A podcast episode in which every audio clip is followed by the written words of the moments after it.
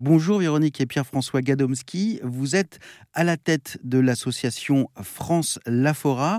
Euh, pourquoi avez-vous ressenti le besoin de passer par une telle structure? Alors je dirais que comme on est association mais qu'on a été parents avant de prendre l'association, c'est euh, trouver, on, est, on est une épaule pour les personnes qui apprennent le diagnostic et ils vont savoir se tourner vers une association avec euh, des parents qui sont concernés. Il y avait quelqu'un, vous? Pour vous, pour vous épauler Alors l'association existait, mais euh, elle était plutôt inactive. Donc justement, on a un petit peu galéré à trouver des soutiens, un petit peu beaucoup.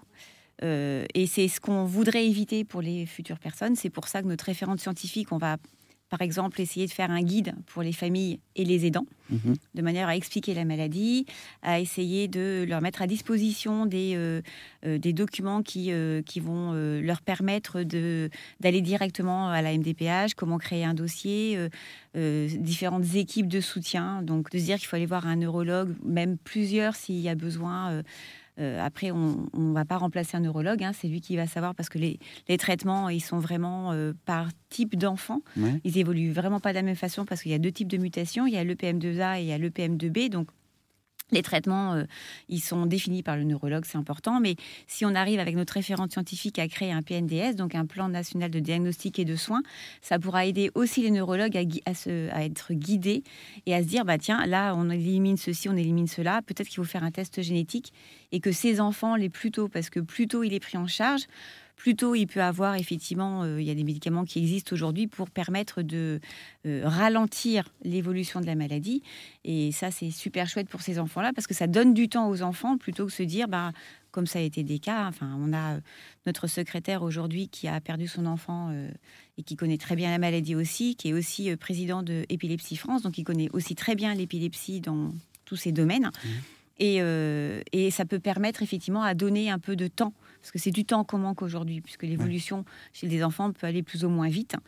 Euh, nous, c'est plutôt la motricité qu'il a perdue. Chez d'autres enfants, ça va être euh, la déglutition très vite, donc on va avoir des gastrostomies très rapidement. Euh, et du coup, on veut apporter cette aide-là aux parents, leur dire on travaille pour vous aussi.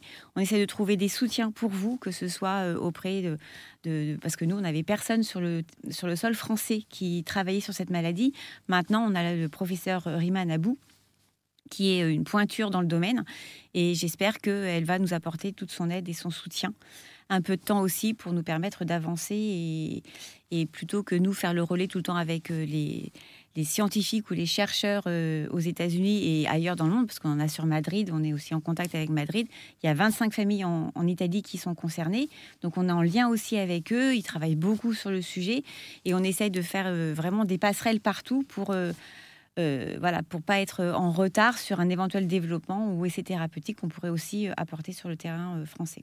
Qu'est-ce qui pourrait vous aider pour sensibiliser un, public plus large? On cherche, voilà, depuis l'année dernière, on sait que ce qui marchera pour nous donner vraiment un peu de, public, c'est plutôt de trouver un parrain un ou parrain une marraine. Voilà, des soutiens qui soient connus et qui porteront la voix de, de l'association France Lafora et de nos enfants. En France, mais aussi à l'étranger, parce que ce sont tous ces enfants qui sont concernés. Euh, on est euh, quand même dans la majorité des parents, donc on se sent tous concernés par la maladie. Il n'y a pas une personne qui a été insensible à l'annonce de la maladie de notre fils, euh, qu'elle soit proche ou moins proche. Donc si on arrive à atteindre les gens par le biais voilà, d'une personne connue, que ce mmh. soit un sportif, une chanteuse, un chanteur, un acteur, enfin peu importe, quelqu'un d'un peu plus hein, connu. Oui, voilà. on est, preneur, voilà. Eh bien, j'espère que votre appel sera entendu.